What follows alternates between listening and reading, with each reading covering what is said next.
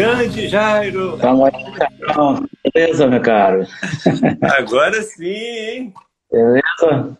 Jairo, é o seguinte, muito obrigado, primeiramente, você, de você ter aceito esse convite. E foi muito importante você aceitar, porque você tem que estar nessa, nessa primeira temporada aí dos 50 saxofonistas entrevistados. Você é uma, uma referência aqui em Minas e você foi listado lá no começo do trabalho, em abril, e a gente foi convidando, fazendo todos os convites de todos os saxofonistas e felizmente chegou a sua vez e você aceitou assim de coração aberto. Então, muito obrigado. Claro, Thiago. Pô, eu estou sempre disposto a, a compartilhar muitas coisas, né? Porque eu penso como você. E eu acho que é o seguinte, é, principalmente porque quando eu comecei a tocar, a gente não tinha nada, cara. A gente não tinha nada, a gente não tinha nada, só isso, nada. Entendeu? Não é, porra, você não pode, não é, não é possível, quando eu comecei a tocar, você imaginar que a gente teria um mundo com a internet, cara. A gente teria material de estudo, assim, você pode recusar material de estudo, de tanto material de estudo que tem. E antes a gente brigava por material de estudo, você pô, achava alguém que tinha, você ia lá, pô, o cara, pá, me passa aí, cara, não sei o quê, pô, a gente estudando, eu lembro eu estudando é, Patterns for Jazz, aqueles Patterns for Jazz, né? A gente, eu estudando aquilo, o Nivaldo me arrumou uns xerox daquele negócio, e uma fita cassete, Pô, entendeu? Então a gente tinha que botar a fita cassete. Alguém lembra o que é cassete aí? Alguém? Nossos, nossos amigos que estão acompanhando aí sabem o que é uma fita cassete?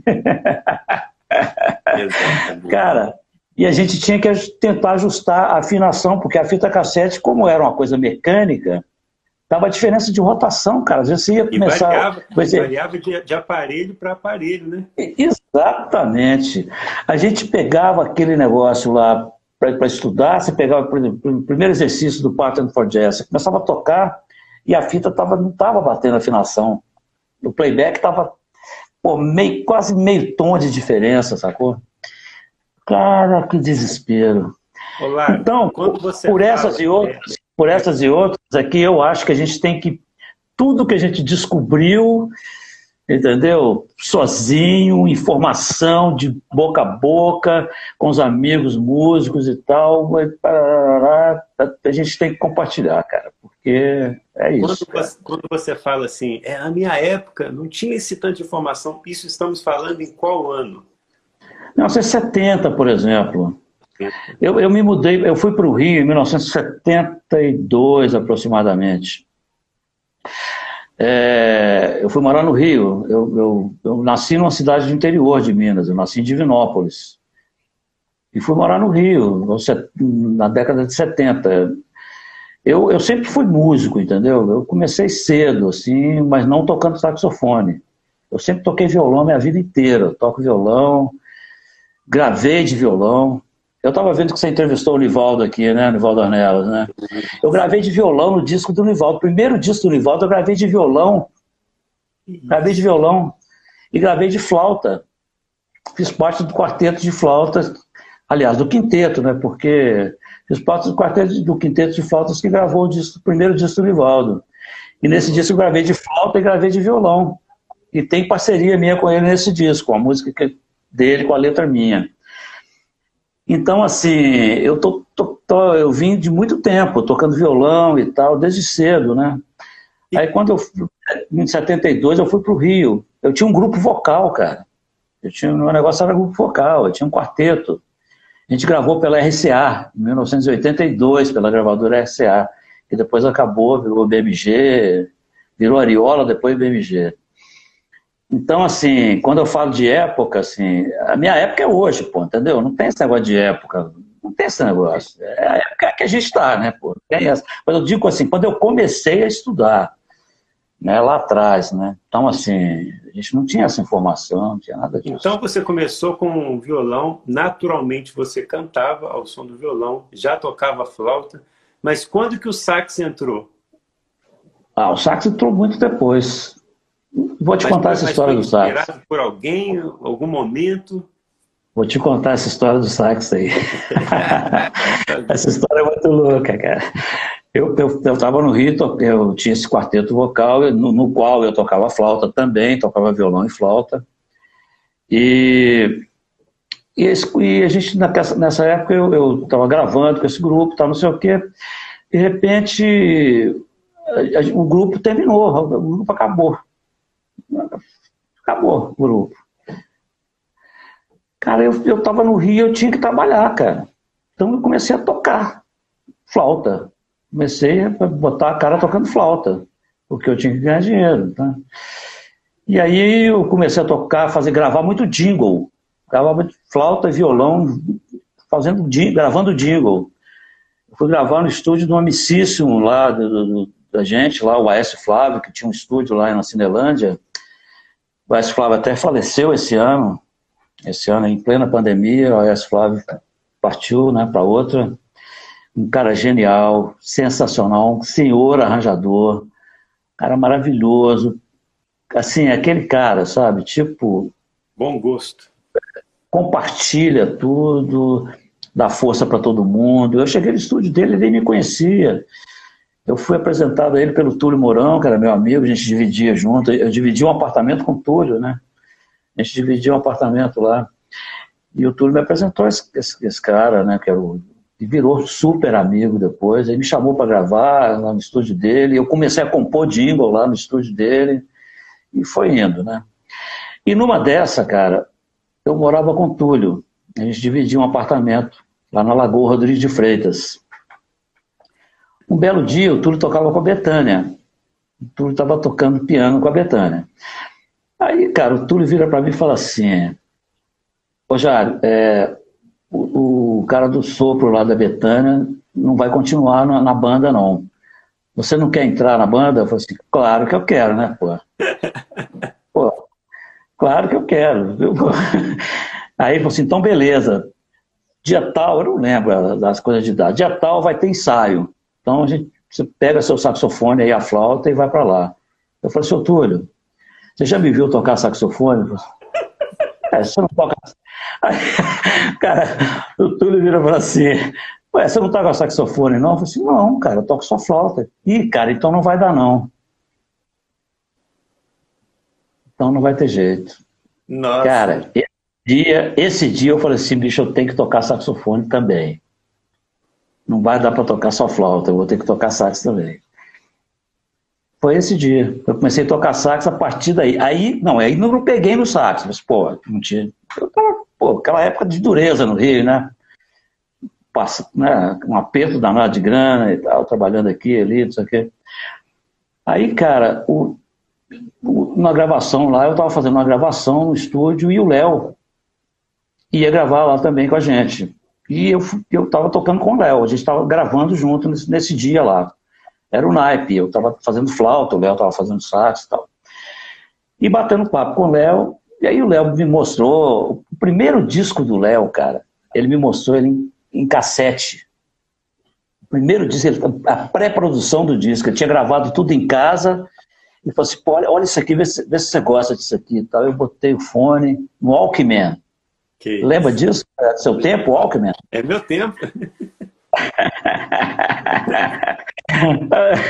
o Léo me, deu o Alckmin, eu botei no ouvido para ouvir, e comecei a ouvir a, a pré-produção das coisas que ele tinha gravado só em casa. Ele estava gravando na casa dele para depois ir para o estúdio.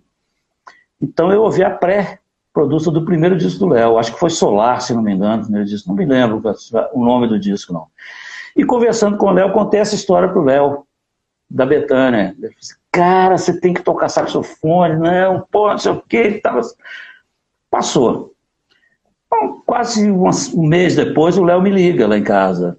Ó, arranjei um soprano para você, lá em Copacabana. Você tem que ir lá e comprar, porque o soprano já experimentei, tá tudo certo, o preço é ótimo, é um Yamaha 61, não sei o quê, você tem que ir para lá. Pô, que maravilha, né? Caramba, seu primeiro foi um soprano? Soprano, comecei no soprano. Aí fui lá em Copacabana, peguei o soprano, comprei o soprano, levei para casa, botei ele em pé lá e fiquei olhando para ele. Cara, fiquei um ano olhando para ele sem coragem de tocar. Que isso? Tem coragem de pegar. Eu pegava um pouco, o som era horrível, eu não sabia. Eu não tinha conhecimento de bocadura de saxofone, né? Eu tocava flauta, pô. Aí fui tentando e tal, nossa, horrível e tal, não sei o quê. E fui deixando ele lá, ficou quase um, ficou mais de um ano parado. Até que um belo dia eu falei, não, cara, eu vou ter que tocar isso aqui. Não é possível, pô. É um desafio. E pronto, aí comecei, botei paleta, arrumei uma boquilha e tal, não sei o quê. Aí acabei, toquei. A boquilha desse saxofone, eu comecei com a boquilha dele, uma, uma Selmer, uma Selmer E, que o Nivaldo que arranjou para mim. O Nivaldo, a gente sempre foi muito amigo, né? Era, foi, a gente... O Nivaldo arranjou essa boquilha para mim, uma Selmer E. Antiga, né? Aquela geração lá. Aí depois eu passei para uma boquilha chamada Bari, que é, que é a que eu uso até hoje, uma Bari 68. É a própria. A Bari 68. E foi assim que eu comecei a tocar saxofone. Rapaz, que E aí eu fui nessa. E aí eu fui pegando dicas com os amigos que tocavam e tal. Aí fui estudando, peguei método e tal. Assim, assim, mas sem professor, cara. Pegando as, as coisas com os amigos. Quando eu era cheio de amigos lá. Oi? Quando você fala uma coisa dessa, eu fico, eu fico pensando e eu reflito muito sobre isso às vezes. O músico, é, ele já é músico. O instrumento é apenas um instrumento. Correto, é? exatamente. Se, se, a Betânia virasse e falasse assim, olha, eu preciso de um cara que toca gaita de fole. Se você falasse assim, cara, eu tenho que tocar gaita de fole. Eu tocar gaita de fole, Porque é Não, um é músico, né? É um músico. Então, assim, quando você fala isso, eu, eu reafirmo isso. E, às vezes a gente fica querendo estudar muito, muito, muito um instrumento e esquece da música, né? A gente estudando música, o instrumento, ele é só um instrumento. Você transmite a sua música através Exatamente. do violão, através da flauta, através do saxofone. Através de qualquer coisa. Mas é através é você, né? Coisa. Posso até cantar e pronto, entendeu? Estou transmitindo do mesmo jeito, é isso mesmo. Você tem toda a razão, concordo com, com, essa, com essa visão aí. Compartilho disso. Eu acho que é isso mesmo. E aí você ingressou no saxofone e aí não parou mais. Isso, eu já tinha 30 anos, cara, quando eu peguei saxofone. Inacreditável, né? Caramba. Eu, mas, como eu, já tinha, mas como eu já tinha aquela coisa do, do sopro, já sabia, já usava a respiração correta, diafragmática, para dar flauta, e a digitação da flauta é próxima demais da Você toca flauta, não, né? Toco, é próximo. A digitação da flauta é muito parecida com o saxofone. Então, o que muda é a embocadura, que é outra coisa. Aí sim, aí é completamente diferente. Flauta é outro instrumento, saxofone é outro instrumento. Até dentro pensar... da própria família do, do saxofone, um soprano Exato. não é igual ao sax alto, que não tem nada não a ver é, com o sax tenor. Não é, não. É. Tem nada a ver. Tem, tem nada a ver. E assim, o soprano é um instrumento. As pessoas falam assim: você começou com soprano, porque todo mundo é corre de soprano. todo mundo corre de tal, soprano. Ah, não, pelo amor de Deus, soprano. Aí, pô, afinar soprano é um desespero para todo mundo. Cara, ótimo. Deu tudo certo. Soprano foi o primeiro instrumento e foi, era bom demais, cara. Muito bom tocar. E o mais curioso, eu tenho esse soprano que o Léo arrumou para mim até hoje. Ah, é o que eu toco. É o que eu toco, é um Yamaha 61. Olha ele, só. ele saiu de série, ele não existe, ele não é fabricado mais. A gente é Yamaha 61. também aqui. Hein? A gente entrevistou o Léo aqui também. Ah, é? Ah, então, né? Pô, Figuraça. Ô, Jair, você sabe o que eu fico pensando? É, nessas entrevistas que a gente fez, passaram vários saxofonistas. Você é o 49 Na sexta-feira completa. Tem isso tudo saxofonista, cara? Tem muito mais. Tem isso tudo. é o que o Nivaldo fala. Minha, ele fala que na época dele não tinha tanto saxofonista, não. Principalmente em Minas Gerais. Não tinha, não. Ele, ele fala, era você, não. era ele, era Chico Amaral, era, era essa galera, né? né que... Chico Amaral foi meu primeiro alto. Meu primeiro alto eu comprei do Chico Amaral. É mesmo? A minha, a minha, minha, minha, minha coisa com a música, com o saxofone, com tudo, é muito, é muito interessante, cara, porque são caminhos muito loucos. Por que eu comecei a tocar sax alto? Porque eu fui convidado para tocar com, com, com Dalton. Saca esse, esse compositor, o Dalton? Sim, sim. Aí o Dalton, a gente, o Dalton era um cara incrível, assim, um, um grande compositor. Dalton é um cara pouco fenomenal. Falado, pouco falado. Pouco falado porque ele, ele, não, ele, não, ele não gosta de aparecer. Ele não gosta de fazer, não gostava de fazer show, cara. E compunha só hit. Tudo quanto é música do Dalton é hit. Cuida bem de mim, lembra disso, né? né? Isso, né? Bicho, o cara só fazia musicão, assim, de sucesso, né? Músicas lindas, as harmonias lindas. O cara tinha um bom gosto. Fala dele, fala quando precisava de uma música para um álbum, ligava para ele. Muito competente, cara, assim, umas harmonias bonitas, as tiradas lindas. E, cara, aí eu fui convidado para tocar com o Dalton. Aí o primeiro, primeiro ensaio, o Dalton pede para eu fazer a introdução do que era, que era saxofone que fazia, sax alto. Quem fez Eu virei pro lado. Quem gravou isso aí foi o Ricardo Pontes, se não me engano. Olha. Ricardinho Pontes. Toca com. Hoje ele está tocando. To, tocou com, com Gonzaguinha a vida toda. Uhum. Enquanto o Gonzaguinha estava vivo, o Ricardinho fazia parte da banda do Gonzaguinha. Hoje ele está tocando muito com o, com o João Donato, né? Esse show do, do, do, do Montreux Rio. Festival, né? Do Festival Montreux Rio. Ele que estava de sax alto lá. Ele toca sax alto, a especialidade dele é sax alto. Toca flauta também, flauta e sax. Aí, cara, o Dalton me pediu para fazer essa introdução. Seu Dalton, não tem sax alto, não. Ele falou assim, cara, então compra um. Eu, eu pago ele para você e você vai me pagando com os ensaios. Ensaios eram bem remunerados lá, né? A gente ensaiava na, na, na, na, IEMAI Odeon. A gente ensaiava no estúdio da IEMAI. E era pago, bem legal e tal. Tinha, o ensaio era remunerado. E aí ele falou assim, compra um táxi alto que eu vou pagar ele para você. E você me paga com os ensaios. Aí comecei a procurar um sax alto, descobri que aqui em Belo Horizonte tinha um cara vendendo sax e tal, não sei o que, eu nem conhecia. Aí eu liguei para ele e tal, era o Chico Amaral. Era o Chico Amaral. É, eu não conhecia o Chico e ele me conhecia de nome e tal, ele já tinha, ele acompanhava a coisa lá do, do Rio, né? O Rio é diferente, né? O Rio você toca no botequim da esquina, seu nome vai para o Brasil inteiro, né? É vitrine, né? É, é vitrine, né? Era, pelo menos. Hoje eu não sei como é que anda isso, mas, mas e era. o sax que você tem hoje é, é, aí, é aquele mesmo? Não, não. Eu comprei um sax King Super 20 do Chico. Era, um, era o mesmo saxofone que o, que o Charlie Parker tocava, né? King Super 20, na época, né? Aí o Chico me vendeu esse sax, eu fui, fui com ele pro Rio e comecei a tocar com o Dalton com esse saxofone. Depois disso eu já mudei de sax várias vezes. Depois eu tive um Selmer, eu tive um Max Six, que eu não gostava dele de jeito nenhum. Ele não afinava, era um sax estranho, era um Max Six, mas não afinava. Acontece, hein? Acontece. Acabei passando esse Max Six para frente e, e comprei um Yamaha 62, que é o saxofone que eu uso. É um Yamaha 62. Que massa.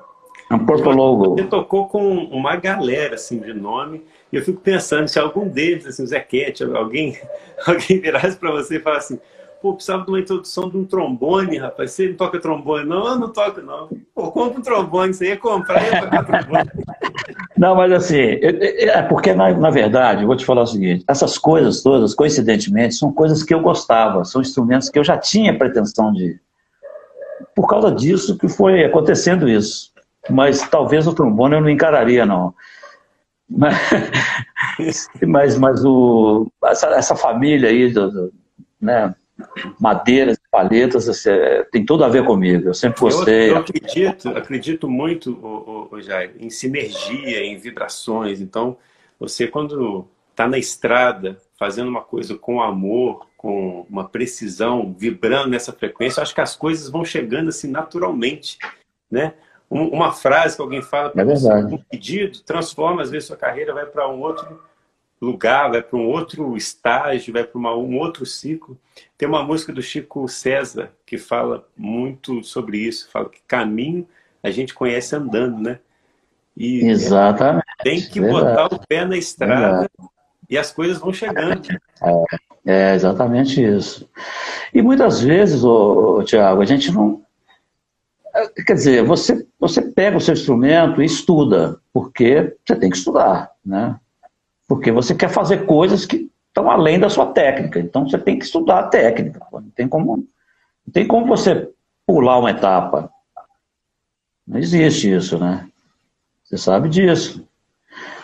É, você está aí com o seu, seu método aí dos sete pilares aí exatamente para mostrar isso. Você queimar etapa não existe. Você tem que ter um, um caminho, pô, entendeu? É técnica, estudo.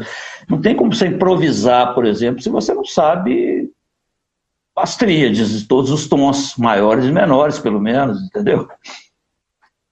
Né? Então, assim, você tem que estudar. Sem saber, no mínimo, o tema da música certinho. Né? Exato, exatamente. Então, assim, quando eu fui para o Rio a primeira vez, vou te falar uma coisa, eu lia muito mal, porque eu, eu tinha um grupo vocal, mas o negócio era, era grupo vocal, não estava muito preocupado com, com tocar o instrumento como um músico profissional daquele instrumento, entendeu? Era um grupo vocal então, estilo assim, quarteto em si, os cariocas? Era, o nosso grupo chamava Adcanto. Adcanto, sim, mas era, era é, nesse estilo, né? Era MPB, mas assim não era nesse estilo não, cara. Era outro estilo, era uma coisa completamente diferente disso. É, curiosamente, a gente apareceu na mesma época do Boca Livre. E era assim, não era, não era nem perto do Boca Livre também, não, porque a gente não, não usava aquele tipo de harmonia do, do Boca Livre. A harmonia que a gente usava era outra coisa. A gente tinha uma influência barroca demais. Barroca e, e, e renascentista. A gente pesquisou isso demais. Então a gente misturava isso com, com música popular. Era meio, meio uma MPB rock, mas com vocal todo embasado em renascença e barroco. Era um negócio meio estranho, assim, entendeu? Então a gente é, é estranho assim. É, é curioso, não, né? Não tem como definir. Não parecia com esses grupos vocais que, que faziam aquela outro tipo de harmonia, assim. Não era isso. Não era isso. Era outra coisa. Olha aí, ó. Olha o Léo Gandman aí chegando aí. Ah, o Léozito, grande Léo. Esse aí. Responsável pelo meu soprano, ô Léo. Você lembra que você que me, me indicou meu soprano que eu tenho até hoje. É, responsabilidade. Não, meu, meu, soprano, sabe como é que ele chama? Léo. É, é o nome do soprano. É, deixa eu, deixa eu pegar o Léo aqui. É. Por indicação, hein? Ô, Jair, mas é, é, muito interessante esse, esse tipo de vida quando você se dispõe mesmo a caminhar de, de forma verdadeira, e você é prova disso. Começou com, com violão, voz e flauta, e foi para o sax, e aí já entrou em outros caminhos, e a gente percebe na sua carreira que você acompanhou muitos artistas, mas sempre foi preocupado com um, uma carreira que tivesse algo autoral seu, não é isso? Sim, sim. Que você foi sempre um cara muito curioso, né? De pesquisa, leitura, essas coisas, né? Exatamente. É, eu tenho um disco que eu gravei chamado Rei Congo, Rei Congo, que é um disco autoral. Quer dizer, quase autoral, porque eu gravei algumas coisas de outras pessoas também. Gravei Tavim Moura nesse disco. Esse disco chama Rei Congo. O é um, que, que, que é o Rei Congo? Eu comecei, quando eu morava em Divinópolis, que é a minha cidade, no interior de Minas, perto de Belo Horizonte, aqui, ó, acho que uns cento e poucos quilômetros de BH. A gente era criança e, e eu cantava em coral infantil lá na cidade. Tinha um coral de um, um, um franciscano, Frei Joel, Frei Joel Postman, um grande músico um holandês, um franciscano no, holandês. Será que. Frei Joel mora aí, pô, em Santos Dumont, cara. Eu sei quem que é, ué, não é possível. Frei Joel, Frei Joel, Frei Joel é meu amicício, foi o cara que me ensinou todas as partes teóricas. Cara, tô te falando. Pô, o Joel mora aí. Então você tá em casa. Você é Agora que eu lembrei que você é daí de Santos Dumont. Você falou Frei Joel. Frei Joel Postman, que é um fenômeno. Esse, fenômeno. Olha, cola com esse cola com esse camarada aí que ele sabe muito, bicho. Cola com o Frei Joel que você vai. Ele sabe tudo. Esse cara sabe música assim profundamente. mais em do que eu imaginava. Frei Joel sabe música profundamente. E o Frei Joel morava em Divinópolis na época. Divinópolis era, era um noviciado de franciscano, era lá em Divinópolis. E aí o Frei Joel morava nessa época lá, e tinha um coral infantil, e eu, eu fui ser cantor dele, do coral infantil dele. Eu tinha sete, oito anos de idade. E ele me ensinou a, a parte de teoria musical toda. Foi o Frei Joel que me ensinou. Então a influência do seu grupo vocal vem daí. Também daí. Também daí, porque os três, nós éramos quatro, todos quatro de Divinópolis, nosso quarteto. Três deles do, eram do coral do Fejoel. Que isso, cara. Aí depois apareceu Beatles na brincadeira, e aí a gente foi para aquele lado, sabe? Aquele lado pop, tal, não sei o quê, mas usando aqueles vocais, aquele tipo de harmonia, assim, entendeu? Carregando toda essa influência. Até, carregando toda essa influência. E aí, nessa época, olha como é que era engraçado. Eu fazia aula com o Frei Joel lá, a gente fazia o coral lá, a gente tinha um coral, todo menino, pequenininho. E quando eu ia para casa, assim, não raro, a gente estava passando na rua, perto da minha casa, vinha aquele que, que a gente chama de terno, são ternos de congado, tocando, tocando congado. Congado mineiro, que, né? Congado mineiro. E aquelas batidas, entendeu? Aquelas, cada levada inacreditável, cara. E eu ficava arrepiado com, aquela, com aquele som daqueles caras, com aqueles negros tocando aqueles tambores e tal, e cantando aquele negócio. E o cara, que negócio louco. E a gente vinha cantando Mozart, bar, não sei mais o que, no coral, dava de cara com esse negócio de congado, e chegava em casa, ligava o rádio, estava tocando Beatles. Aí, velho, imagina. Cabeça. Cara, quando eu ouvi Beatles, eu falei assim, bicho, é isso que eu quero fazer. É isso aí que eu quero. então foi isso. Eu, eu sempre tive a ideia, depois que eu fui morar no Rio e fui ser músico de verdade mesmo, aí eu, eu sempre tive a ideia, falei assim, bicho, um dia eu ainda quero fazer um disco de música instrumental usando essas batidas desses, desses, desses caras aí. E aí eu morando no Rio, eu passei 15 anos indo a Divinópolis. Toda vez que tinha festa de Congado, eu ia a Divinópolis e ficava gravando. Gravava tudo. Ficava gravando as, todas as coisas que eu via de, de, de, dos congadeiros. E aí eu aprendi um monte de coisa. Moçambique, Congo, é... vilão, tem várias, tem vários ternos Várias dentro do Congado. Né? Congado é o seguinte, é uma, é uma, são, são, é, na verdade o Congado é, é uma, é uma devoção à Nossa Senhora do Rosário, que é a padroeira dos negros, dos, dos pretos, né? E eles, eles para eles saírem na rua, tinha que sair o Congado, o Congado saía, tinha que ter o Moçambique. Moçambique, se não tiver Moçambique, o Congado não sai. Não sai Moçambique, depois tem Vilão, tem Catopé, tem um monte de coisa. Né?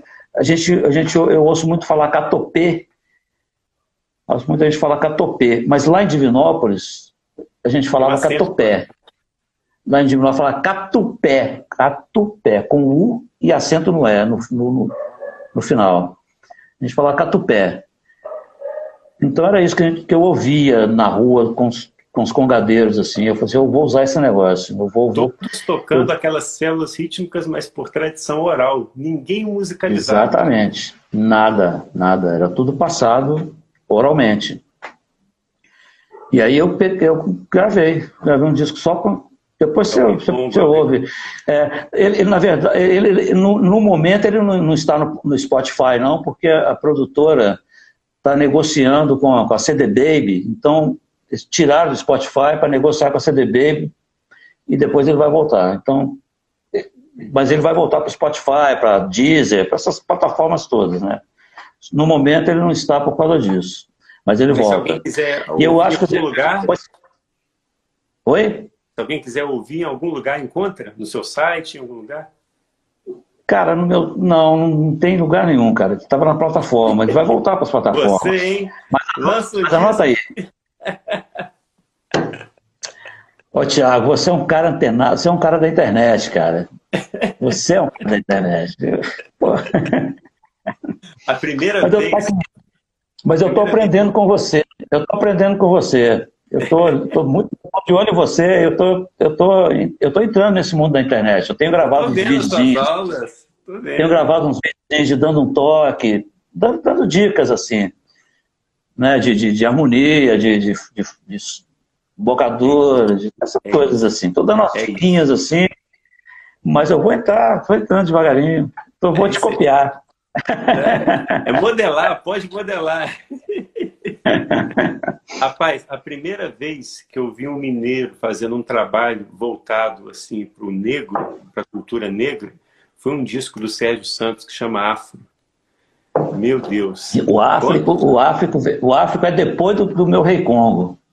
Foi depois? O Áfrico veio depois. Do, foi. Meu Rei Congo é de 2005. Caramba.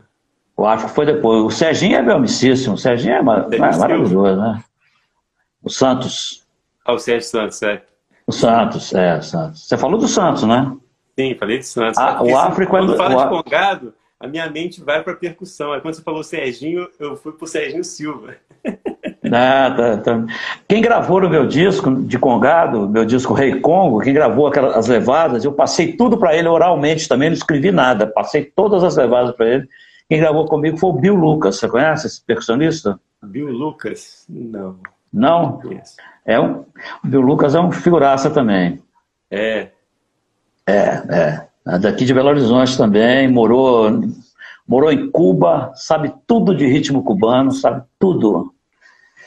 E a, a, irmã dele, a pesquisadora de Congado, dessas coisas, dá aula no UFMG, chamada Glaura Lucas. A irmã dele chama Glaura Lucas, que também conhece tudo de Congado, e... mas o Congado mais do lado de cá, de Belo Horizonte. Existe diferença, você sabe disso, né? Tem diferença. Tem muita tem diferença. diferença. É, Congado e Divinópolis é completamente diferente. Regiões, né? as regiões determinam é o tempero do, da, da, comida, né? Exatamente. Mas é isso, cara. É já, legal. Eu percebo, dentro dos sete pilares, você viu o e-book, né? Nós temos Sim. sete pilares, e aí vai naquela ordem mesmo. Para tocar um instrumento, a primeira coisa é se preocupar com a sonoridade, porque sem som o instrumento não, não comunica. Depois vem a técnica, para você tocar qualquer coisa, tem que ter uma técnica mínima que seja. Depois vem o repertório a improvisação. Improvisação, curiosidade, tem... criatividade, interação. Isso. Decorei o negócio. É o cara. e aí, quando eu falo em curiosidade, é exatamente isso. Um músico, às vezes, ele fica muito preocupado só em conhecimentos do próprio instrumento. E fica ali, naquele mundo fechado do instrumento. É legal? É. Mas existe muita música para fora do próprio instrumento. E essa coisa que você faz de ter que viajar para uma cidade do interior, que seja sua própria, gravar ritmos, tambores, porque você quer colocar aquele elemento na sua música, isso é curiosidade pura, porque só um músico curioso faz isso. Né? Um músico que não é curioso, ele vai usar esse tempo para quê? Para ficar dentro do quarto estudando. Somente estudando. Mas a música não se faz só com estudo, esse estudo técnico, né? Que as pessoas ficam às vezes se matando dentro de quatro paredes, estudando de noite só o técnico. Isso é às vezes que existem outras facetas da música que colaboram para sua própria música. Você concorda com isso? Com certeza. Aliás, isso aí é o seguinte: quando você. Acho que, acho que quando você tem a alma de músico, entendeu? a música ultrapa, ultrapassa os, os, limites do seu instrumento, entendeu? Mesmo que você não seja um gênio do seu instrumento, que eu acho que nem precisa, não sei, tá, tá, tá, algumas pessoas buscam essa, buscam isso, né? essa técnica exacerbada. E, pô, fica, estuda pra caramba e chega lá e é bacana. Né? Você pegar um cara genial igual o Coltrane, pô, é maravilhoso, né? Mas mesmo o Coltrane, com toda a genialidade dele e tudo mais, o Coltrane ia para outro caminho. O Coltrane buscava o caminho espiritual, buscava... Isso é, isso é música, cara, entendeu? A música não está só dentro do tocar aquele, entendeu? Aquele tema de jazz improvisar com, com técnica. Inclusive, para você improvisar, você tem que ter alma. E alma é curiosa. A alma é curiosa. A alma não é, não é? Então a curiosidade é fundamental. Sabe? Você buscar coisas, ouvir coisas, ver o que está dentro de você também, né? Eu acho que o mais importante é descobrir o que está aqui, cara. O que, que mora aqui? O que, que mora aqui? Qual a música que está aqui? Porque a música do Coltrane, você ama a música do Coltrane, e a música do Coltrane é do Coltrane. Ele bus buscou aquela música, foi dentro dele, não foi fora dele, cara. Ele estudou técnica e tudo mais, mas a música estava dentro dele.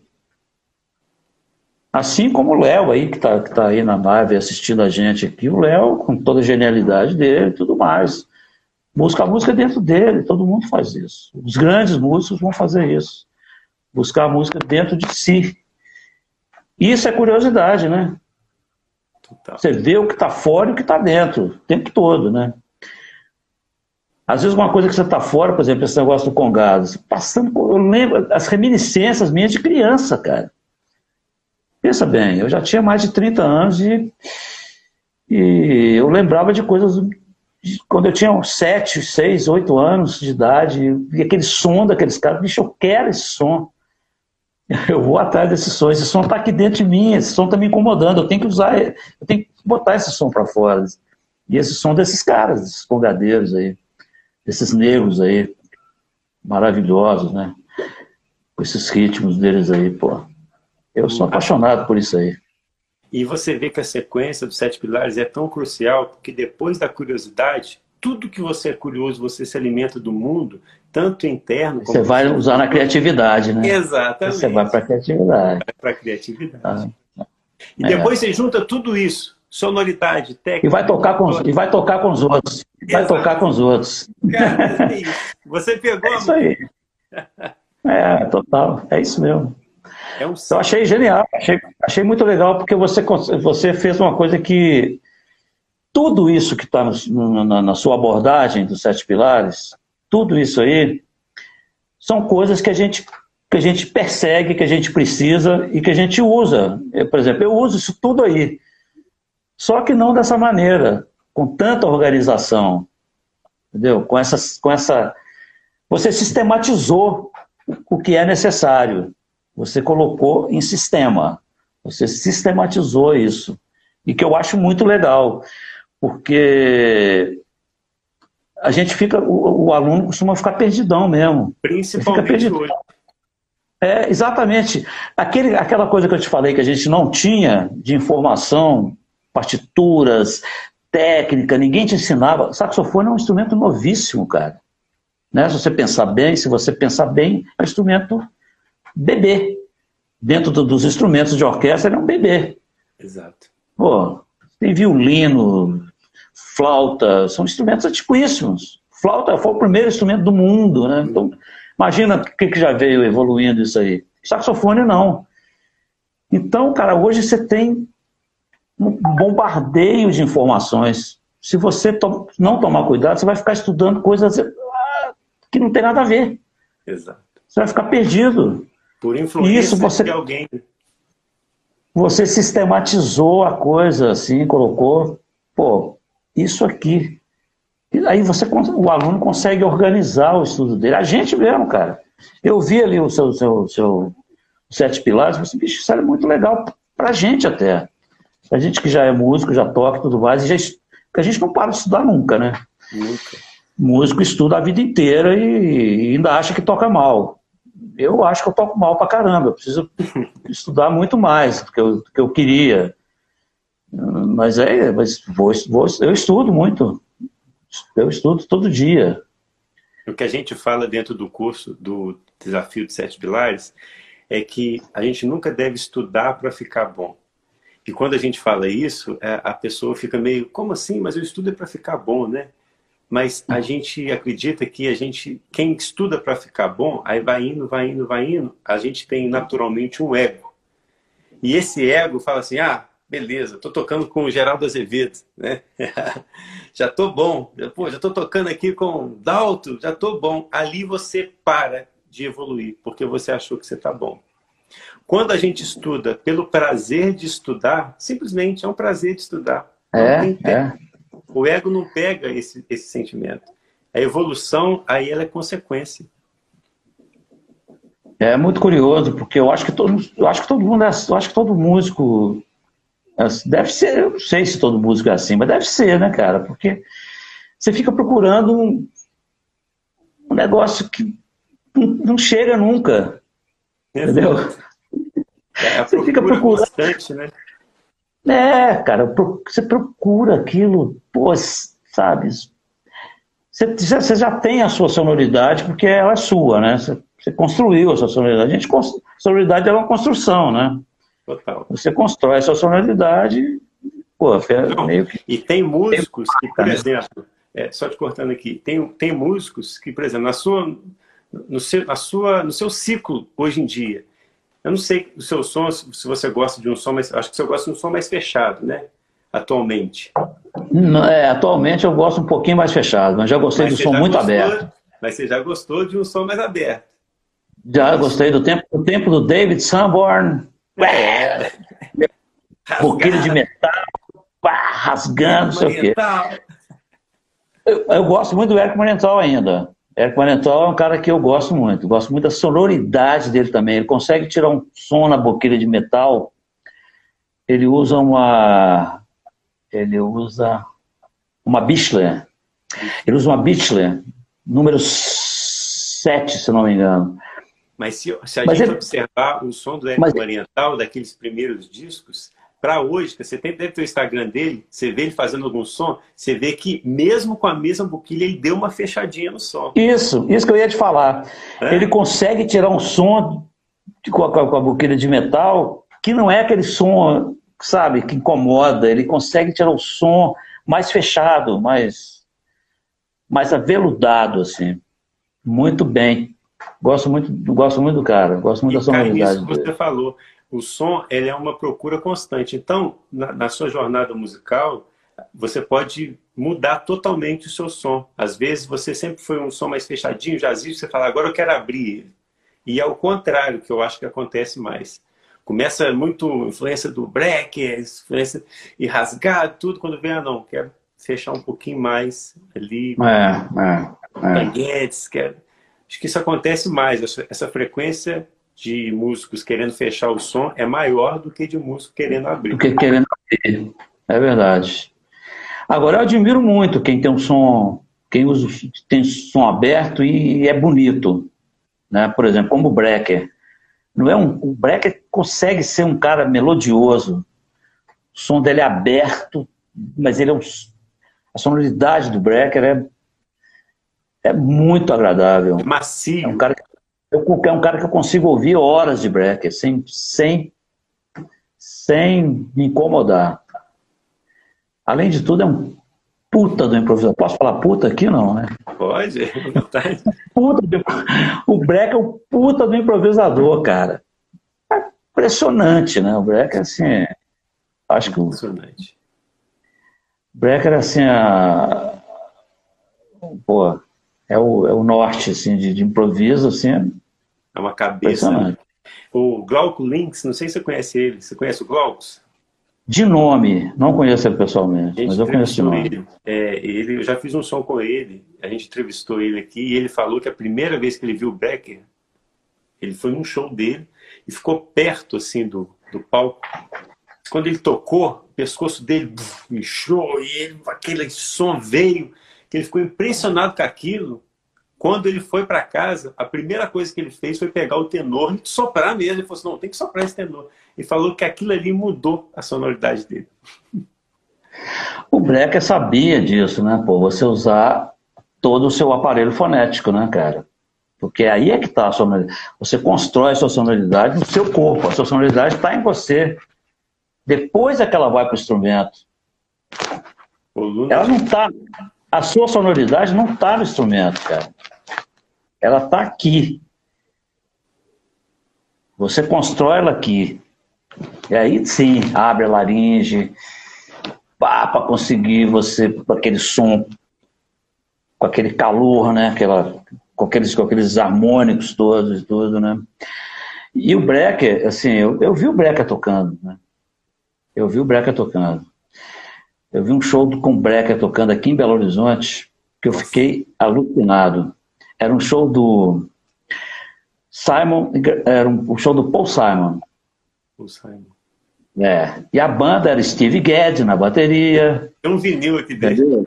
Era aquela bandinha humilde. Humilde. E o Brecker, e o Brecker era o band leader. O Brecker era o band leader do, do Paul Simon. Ele era o arranjador e tudo mais. E o Brecker veio tocando com o Paul Simon aqui. Cara, no meio do show. Né? Não. Ô, bicho, no meio do show, aí o, o Paul Simon sai do palco e apresenta, apresenta o Brecker e sai do palco. Aí o Brecker começa. No Iwi, ele começa a fazer um som no Iwi, que é o aquele eletrônico. É, aquele aquele falo virtual instrument lá, né? Da Akai, né? Que ele do Akai desenvolver para ele tocar. Aí ele começa a fazer um som naquele negócio. Bicho, isso no Mineirinho, que é um, que é um ginásio lotado. Aí ele começa a fazer um som naquele negócio.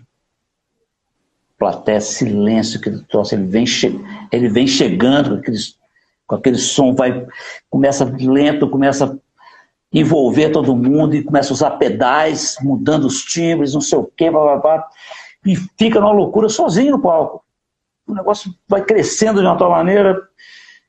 Pá, no auge do negócio entra a banda. A banda vai entrando devagarinho. Aí ele está no auge, assim, a banda entra e começa a quebrar o pau.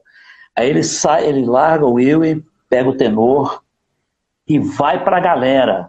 Vai para a galera.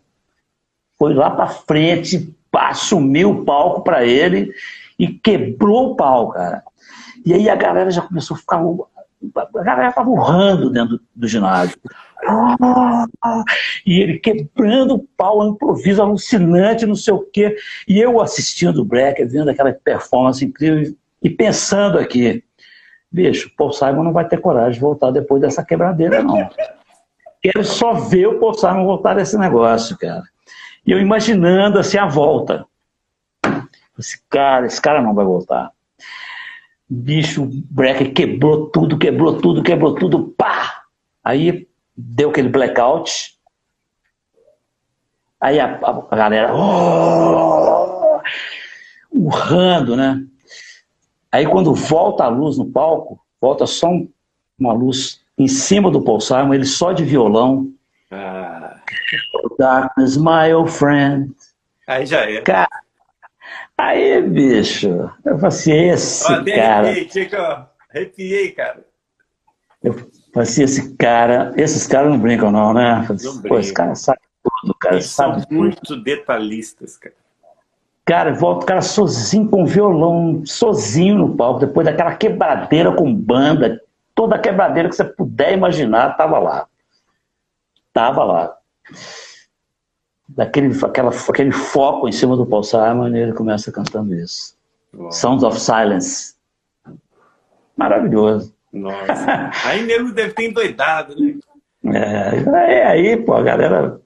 Que experiência, hein? Você viu isso tudo de perto? Eu vi porque o, o produtor do show é meu amigo. O produtor do show é padrinho do meu filho, a gente é amigo de infância. E aí eu fui ver o show, na, né? num lugar privilegiado, né? Pô, som maravilhoso. É, são experiências na vida que a gente carrega. Super banda. Vida, né? oh, cara, eu vi o Weather Porter né, tocando. Eu vi muita coisa. Como ele chora aqui, ó. Eu olhando Weather chora aqui. E é um outro cara também, né? Jaco Pastorius, cara. Jaco. A, a, a, formação original, né? O Léo deve lembrar disso aí, o Léo deve estar tá aí. Eu não sei se o Léo já foi embora, mas o, o Léo lembra. Neves entrou aí, ó. O Eduardo Neves aí. Eduardo Neves? Entrou agora aí. É, Eduardo Neves também conhece esse, muito. Esses shows, eles têm. É uma faca de dois gumes, né? Quando você está num show desse, impactante como esse, ou você para com música, você fala, cara, não tem como. Ou você toma um tapa na cara e fala, é, eu tenho que ralar. Exatamente isso. Você sai de lá, tem muita gente que tem reação contrária. Bicho, eu vou, não, vou, não vou mais tocar. Não, é outra coisa. Comigo acontece diferente. Cara, eu preciso estudar muito. Exatamente. eu preciso estudar muito, eu preciso, eu preciso, eu quero tocar isso aí, eu quero tocar isso aí, quero fazer isso. Caramba. O, o, o, o, já... sei, lá, sei lá se a gente consegue, mas é tudo bem, né? Tudo que a gente vive, vê se você concorda com isso. Desde do acordar, sair de casa para comprar um pão, fazer uma viagem mínima que não seja relacionada à música, qualquer coisa. Lendo um livro, ir numa exposição de arte, ver vários quadros de impressionistas, abstrato, cubismo. Isso tudo influencia a sua música. Você concorda com isso? Concordo, claro que eu concordo. E outra, outra coisa, Tiago, a gente é muito privilegiado, cara. A gente é muito privilegiado. A gente tem que acordar todo dia, cara, e falar assim, cara, eu sou um ser abençoado demais. Sabe por quê? Porque a gente trabalha com coisas que, que estão exatamente nisso que você falou, na subjetividade. Entendeu? Então, por exemplo, se o cara. Nada contra outro tipo de profissão, não, não é isso, não. Estou falando que a gente é privilegiado, mas porque, por causa da coisa da alma, do, dessa coisa espiritual, talvez até, não sei. Mas, por exemplo, um, um cara que é bancário, por exemplo, ele vai ali comprar um pão e tal, e pronto, vai lá, compra pão, vai lá na rua, não sei o quê, e pronto, depois vai trabalhar no banco lá, não sei o quê. Cara, isso não acontece com a gente. Isso que você falou, isso que você falou, por exemplo, comprar um pão e ali na padaria, isso tudo é um, isso tudo é um, uma experiência sensorial, cara, para gente. Para gente que é músico, que, que tem a matéria-prima da, da música na mão, é uma experiência sensorial, não é um, um simples ir ali. Não é, não é um simples acordar e abrir a janela e vai fazer outra. Não, você abre a janela e olha, cara. Sabe, a janela tem uma árvore, um dia lindo, sol ou uma chuva, ou o que seja. Para a gente bate diferente, é uma experiência sensorial para a gente. Aquilo te mexe com você. E vai Pelo ter menos que atuar em algum lugar. E onde você Exatamente, exatamente. Aí você vê aqueles, aquele, aquela chuva assim na janela, de, acorda de manhã, aquela chuva, não sei o quê, pô, aí você levanta, toma um café, tal, Aí eu falei assim, cara, eu vou estudar quatro horas aqui agora, tranquilo. Pô, é maravilhoso. E quando eu falo estudar, quando eu falo estudar, são todos essas, esses pilares aí, tá? Tá tudo englobado aí. Estudar, quer dizer, eu posso até uh, querer ouvir um, alguém que eu goste, ou alguém que eu estou pesquisando. Eu gosto muito. Eu gosto muito de fazer uma coisa, cara. Por exemplo, eu pego, eu vou muito pro YouTube e fico assistindo um monte de coisa que eu nunca vi na minha vida. Gosto, adoro fazer isso. Entendeu? Adoro fazer isso. Eu, eu, eu, eu vou no YouTube e boto lá é, Jazz Festival e abre aquele monte de coisa. E aí eu fico vendo aqueles, vejo qualquer pessoa, coisa, principalmente coisa que eu nunca vi, eu gosto de ver para ver o que, que os caras estão fazendo. Tem cara fazendo coisas incríveis, tem muita gente fazendo coisas incríveis. incríveis. Tem muita coisa ruim também, lógico, mas, mas tem muita gente fazendo coisa bonita. Você sabe um dos caras mais você não, vai, você não vai ver na mídia, hora nenhuma. Graças a Deus.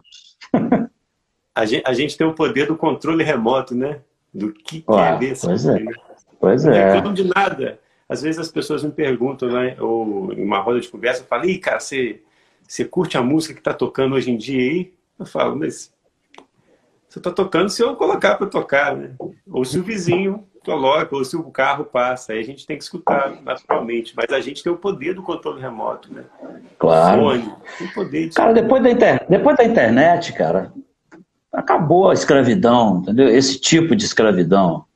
De neguinho impor o que ele quer, programador de rádio impor o gosto dele nas pessoas o impor o jabá que ele, o impor o jabá que ele recebeu para tocar determinada coisa, ou a TV que tem interesses em divulgar o estúdio dela de gravação. Então bota só os artistas que o estúdio dela produz.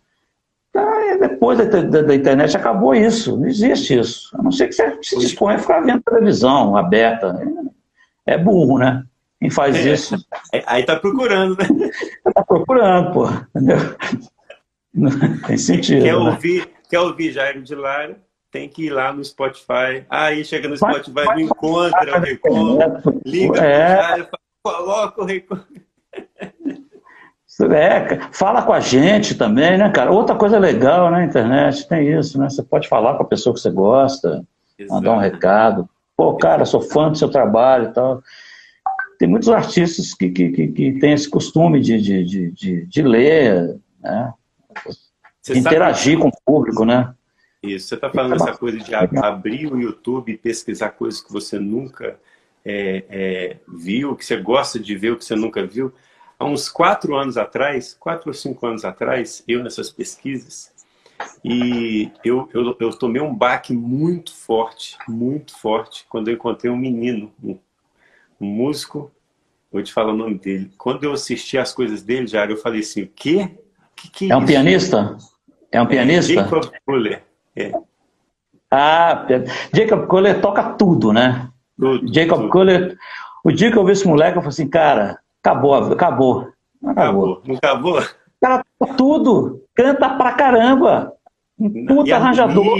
Arranjo, concepção. Não, foi depois dele que veio esse, com ele que eu, que, que eu fiquei conhecendo o negócio da harmonia negativa, né? Negativa. Que ele fala, harmonia negativa, que é um negócio do, do, do Le, é Ernest Levy, é, é. Ernest Levy. É. Não sei se é Ernest Levy ou Ernest Levy, não sei se o cara é francês, sei lá de onde é que ele é. E aí eu comecei até a pesquisar isso também, né?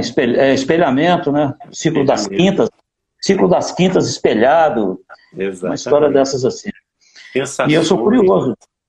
Bicho, eu fui um dos primeiros caras a, a, a descobrir esse cara. Eu, eu, eu, descubro mesmo, eu fico no, no, YouTube fuçando. Quando eu vi esse cara, eu saí espalhando ele para todo mundo. Bicho, vê esse cara aí, galera. Olha esse cara. Comecei a mandar para todo mundo. Ah, que isso? Quem que é esse cara? Menino. Ele fantástico. Fantástico. Fenomenal. Fenomenal. É gênio, né? Gêniozinho, né? Gêniozinho. E isso é fruto de quê? A gente, né, que está Hoje não existe essa coisa, eu moro no interior de Minas, poxa, como é que é? Fica difícil. Não fica difícil. É, não tem isso mais não. Você pode fazer sua música, pode criar sua arte, você pode espalhar para o mundo. Você pega um, um, avião, um ônibus, você vai tocar onde você quiser, se você for chamado, se a sua música for reconhecida. Então não tem isso, é. não tem essa coisa. Hoje em não dia, tem isso.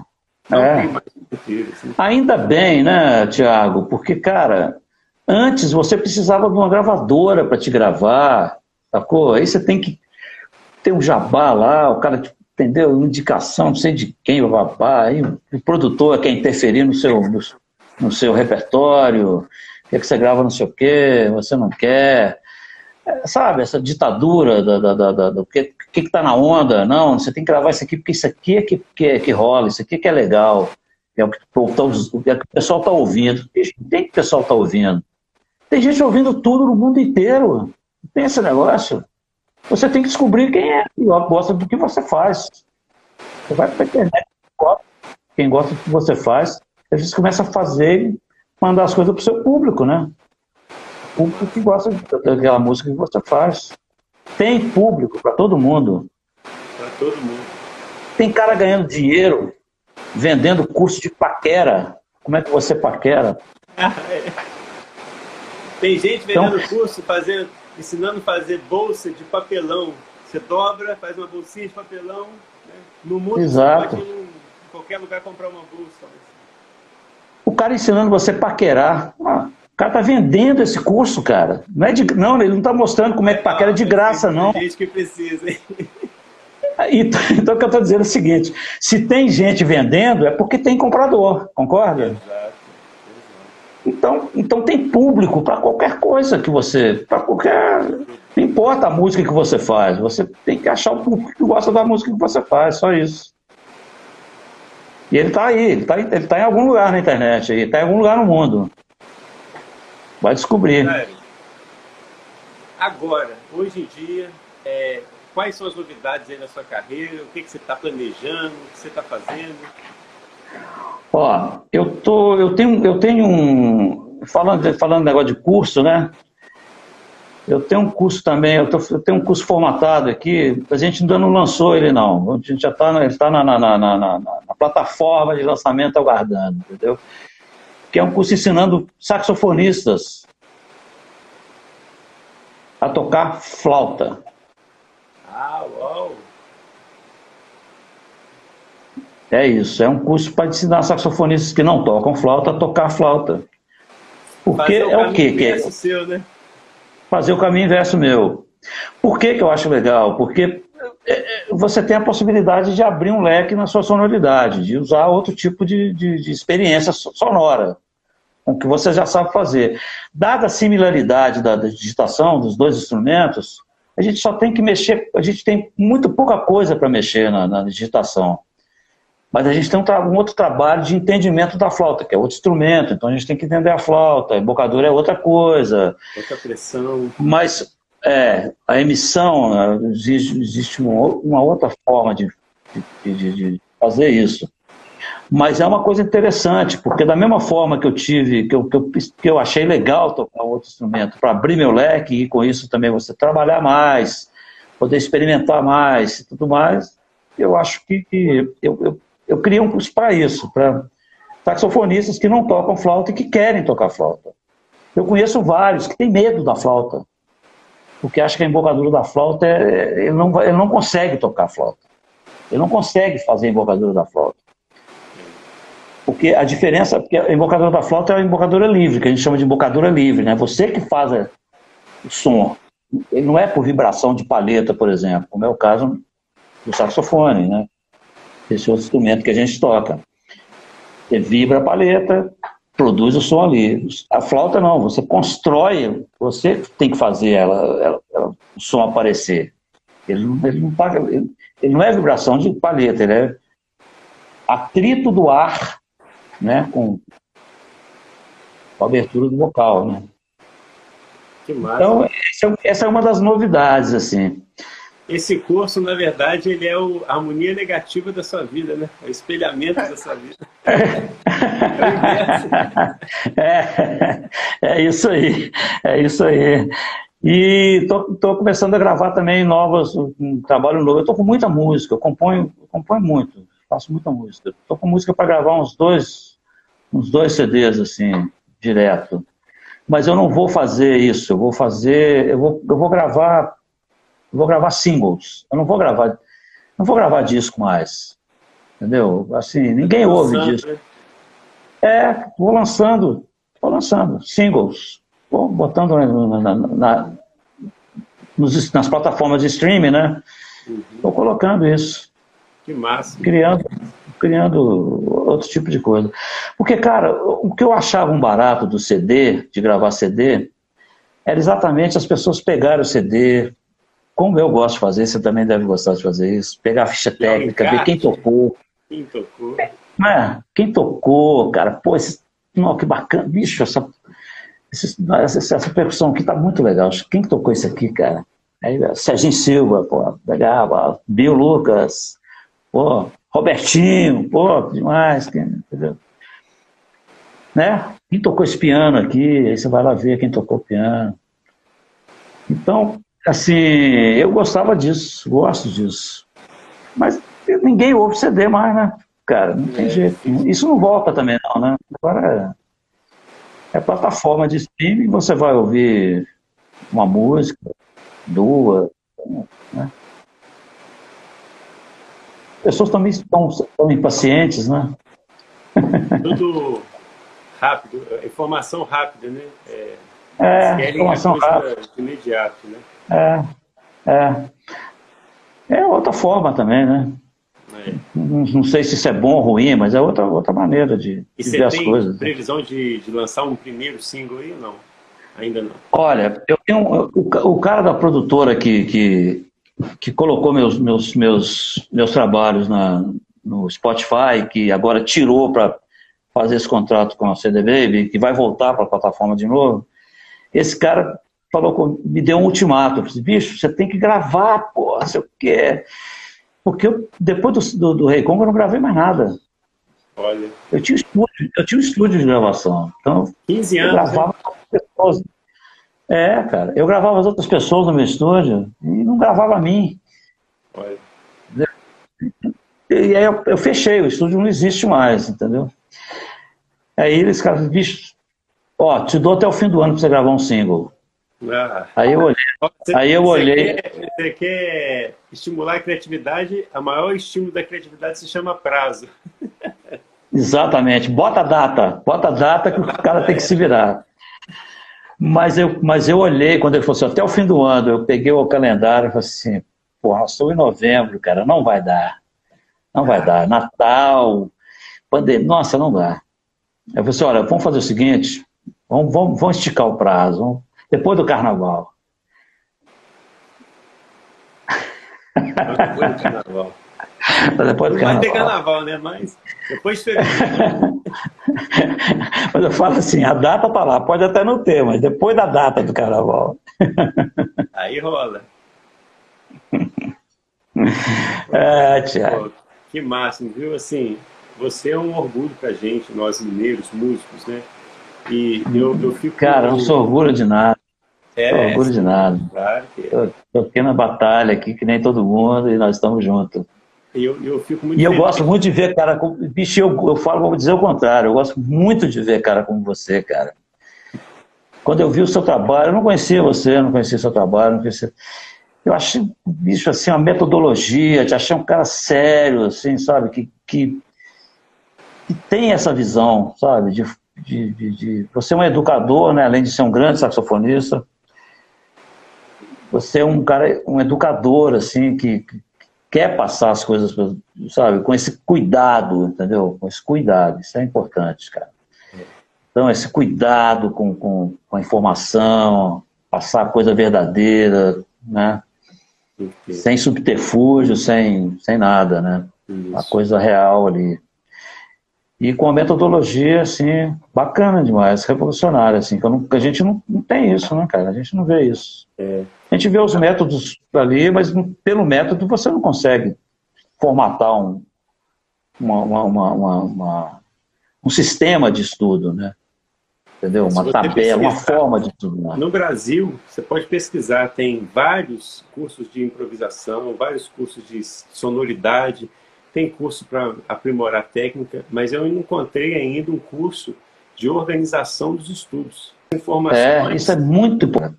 Muito legal. Porque às vezes a pessoa fica perdida, cara, sabe? Fica perdida, acaba estudando coisa que não precisa. Ah, coisa inútil. Fica perdendo tempo, né?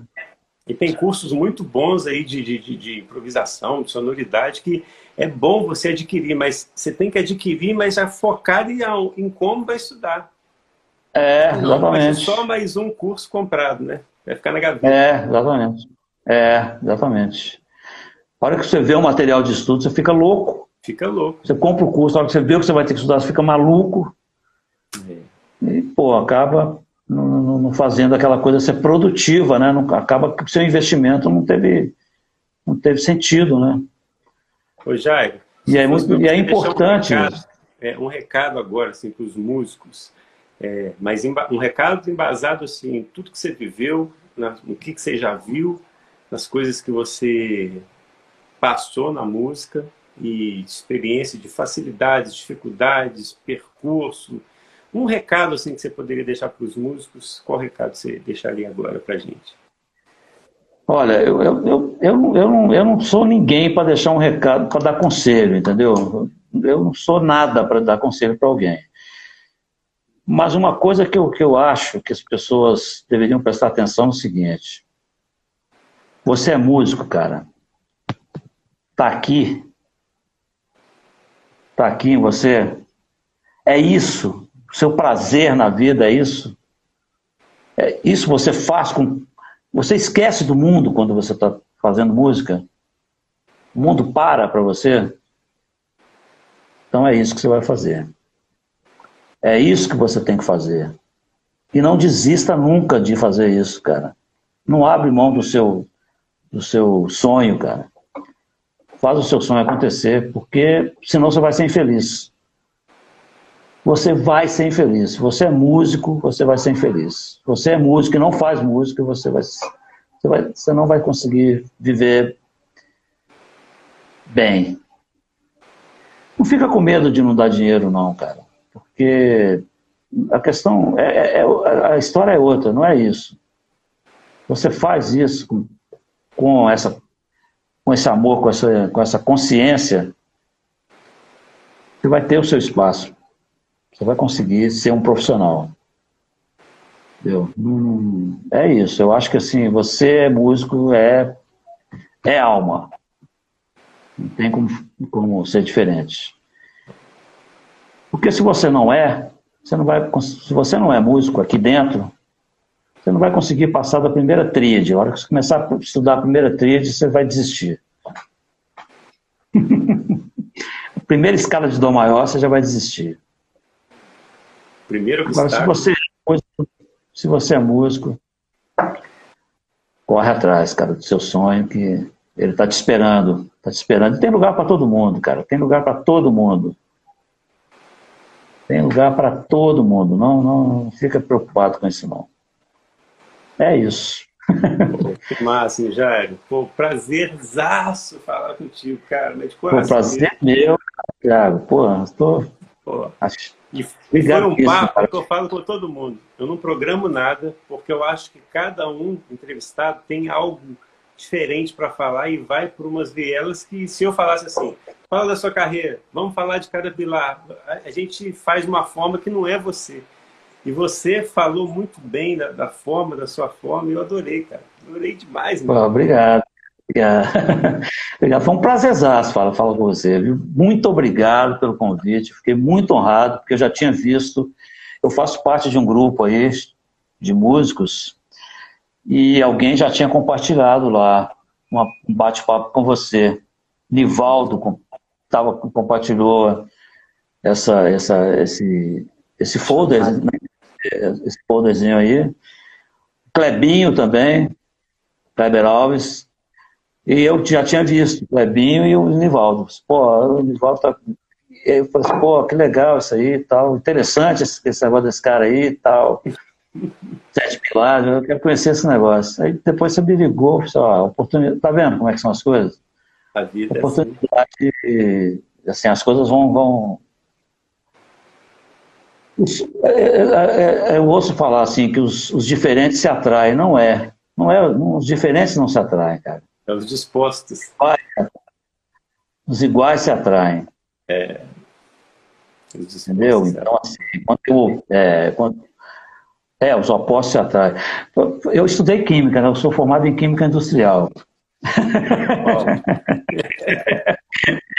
Conte-me mais. Então essa, então, essa história dos elétrons, eletropositivo e negativo, esse negócio dos elétrons que se atraem, né? Mas assim, na, na vida não é assim, não. Na vida, os, os eu, eu, eu, eu, eu, sinto que os, os, os, os iguais é que se atraem. Né? Pra gente, isso é legal. Eu sabia que ia acontecer alguma coisa.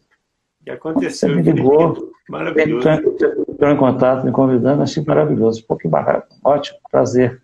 Obrigado, que ótimo. prazer todo meu. Poder bater papo, dividir isso, né? E tentar, né, cara, ajudar as, as pessoas aí que estão chegando, a garotada, cheia de gás.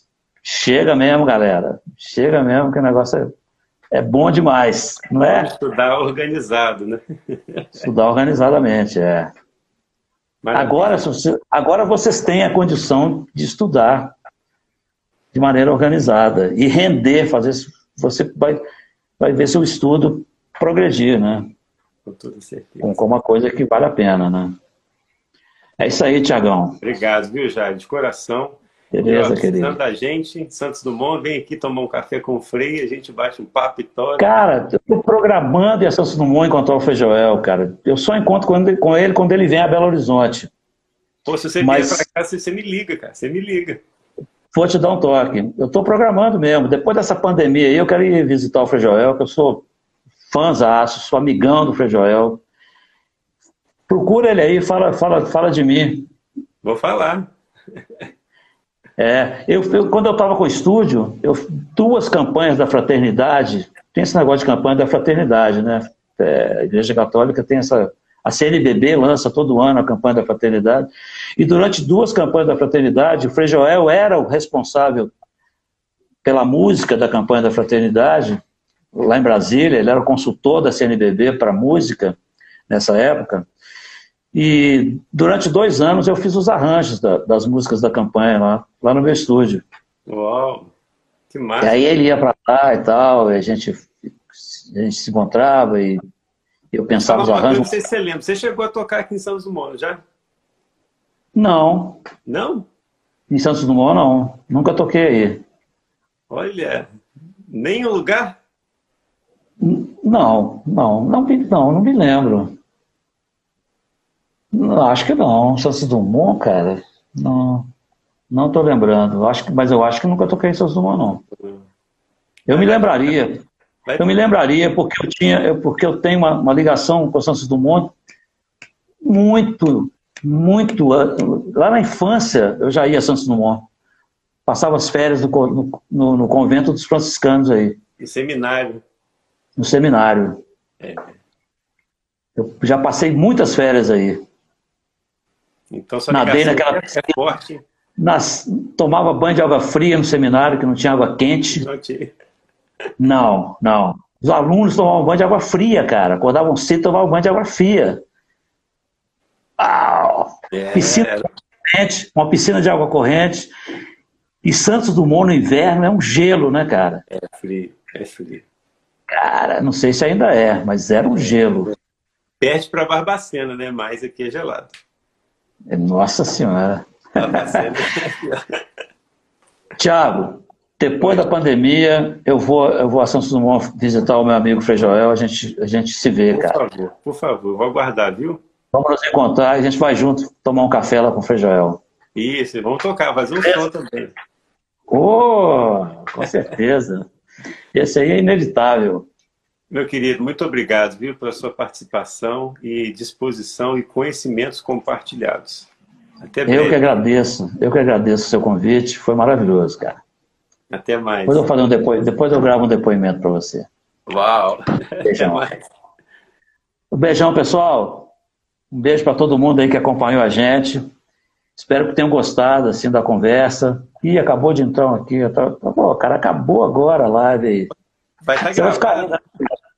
Você vai ficar ainda, né? Não, vai ficar gravado. Ah, vai estar tá gravado. Beijão, querido. Obrigado. Tudo de mais. bom. Até. Você também.